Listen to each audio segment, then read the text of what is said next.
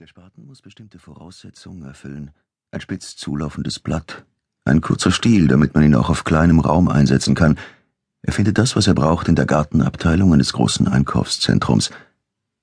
Er verstaut den Spaten in seinem Einkaufswagen und geht in aller Ruhe durch die breiten Gänge, wobei er noch ein paar Gegenstände einpackt.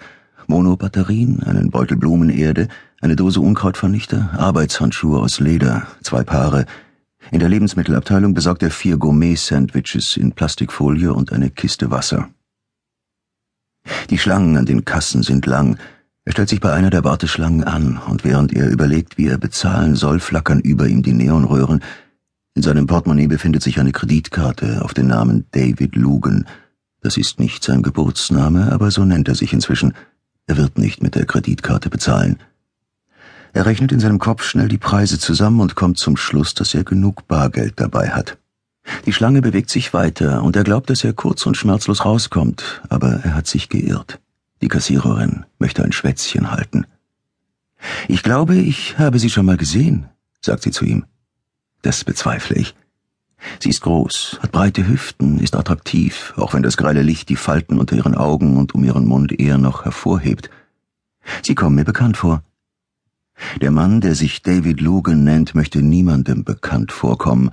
Er möchte unscheinbar sein. Niemand soll sich später an ihn erinnern. Vielleicht habe ich Sie schon mal hier im Laden gesehen, schlägt die Kassiererin vor.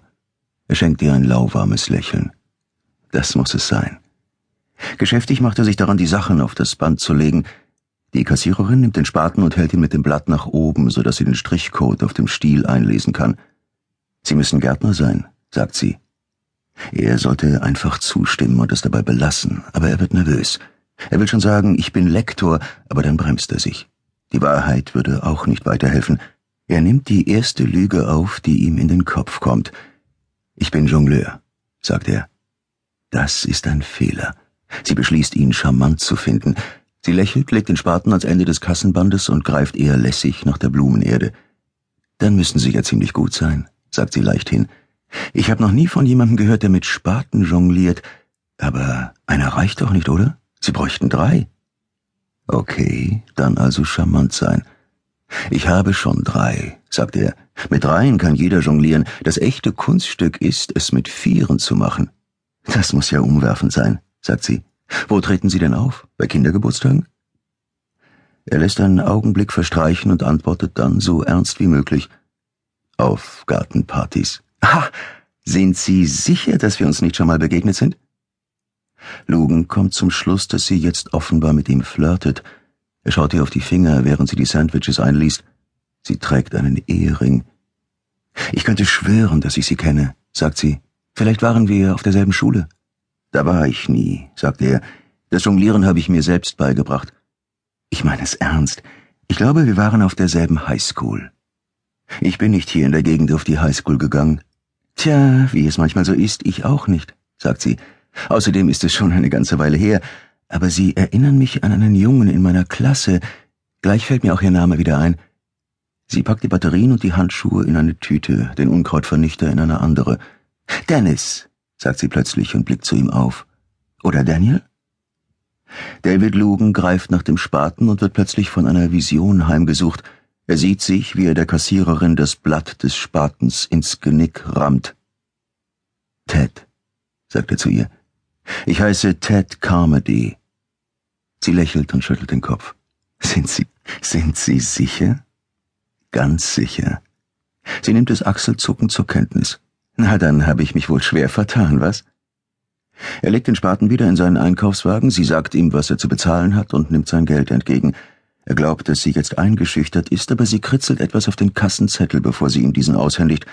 Beim Hinausgehen wirft er einen Blick darauf, liest ihren Namen, Allison und eine Telefonnummer und zerknüllt den Zettel diskret. Auf dem Parkplatz draußen richtet Logan den Kragen seiner schwarzen Lederjacke auf und schaut auf die Uhr. Halb zehn an einem Mittwochabend im Oktober. Nieselregen fällt und die Autos glänzen im gelben Licht der hohen Bogenlampen. Die Lampen geben ihm ein Gefühl der Sicherheit, Richtig Angst im Dunkeln hat er eigentlich nicht, aber nach Sonnenuntergang vor die Tür zu gehen verunsichert ihn, und Parkplätze machen ihn nervös. Das Geräusch von Schritten auf einem nächtlichen Parkplatz löst bei ihm Pulsrasen aus. Logan geht zügig an einer Reihe von Autos vorbei und schiebt dabei den Einkaufswagen vor sich her. Für einen Augenblick wird ihm unbehaglich, als er eine Gestalt auf sich zukommen sieht. Ein dünner Mann mit einem wettergegerbten, hohläugigen Gesicht, ein Kapuzen-Sweatshirt, die Hose am Knie zerrissen, die rechte Hand in einer Tasche des Sweatshirts. Plötzlich hört Logan das Summen der Bogenlampen und das Rumpeln der Räder vom Einkaufswagen. Alles in Ordnung, sagt er sich. Es wird schon nichts passieren. Der dünne Mann kommt näher. Er hält etwas Silbernes in der Hand. Metall, denkt Logan. Klinge. Messer. Reflexartig streckt er die Hand aus, um das Handgelenk des Mannes zu packen, aber er bremst sich gerade noch rechtzeitig. Der dünne Mann zuckt zurück und eilt vorbei, wobei er sich ein silbergraues Handy an sein Sweatshirt presst. Er murmelt etwas, das Logan nicht versteht. Dann ist er auch schon weg. Es ist vorbei, und Logan hat sein Auto erreicht. Er packt den Spaten, die Blumenerde und den ganzen Rest in den Kofferraum. Er schließt den Kofferraum und schiebt den Einkaufswagen auf einen leeren Stellplatz. Das Summen der Bogenlampen ist in der Stille verklungen. Alles ist normal. David Logan ist ein ganz normaler Einkäufer. Niemand käme auf einen anderen Gedanken. Er öffnet die Wagentür und schlüpft hinters Lenkrad. Er sieht überhaupt nicht aus wie ein Mann, der losfährt, um ein Grab auszuheben. Der Mann, der sich David Logan nannte, lebte seit März in Ann Arbor. Er hatte ein kleines möbliertes Haus im Westteil der Stadt gemietet – ein Fachwerkhaus mit Spitzdach, einer Veranda vor dem Haus und einem kleinen Garten dahinter, der von einem Maschendrahtzaun umgeben war. Seine Tage verbrachte er in der Gegend um die Liberty und die State Street, las Zeitungen in den Cafés und sah sich im Michigan Theater Filme an. Er beobachtete, wie die Studenten kamen und gingen und lauschte beiläufig ihren Gesprächen.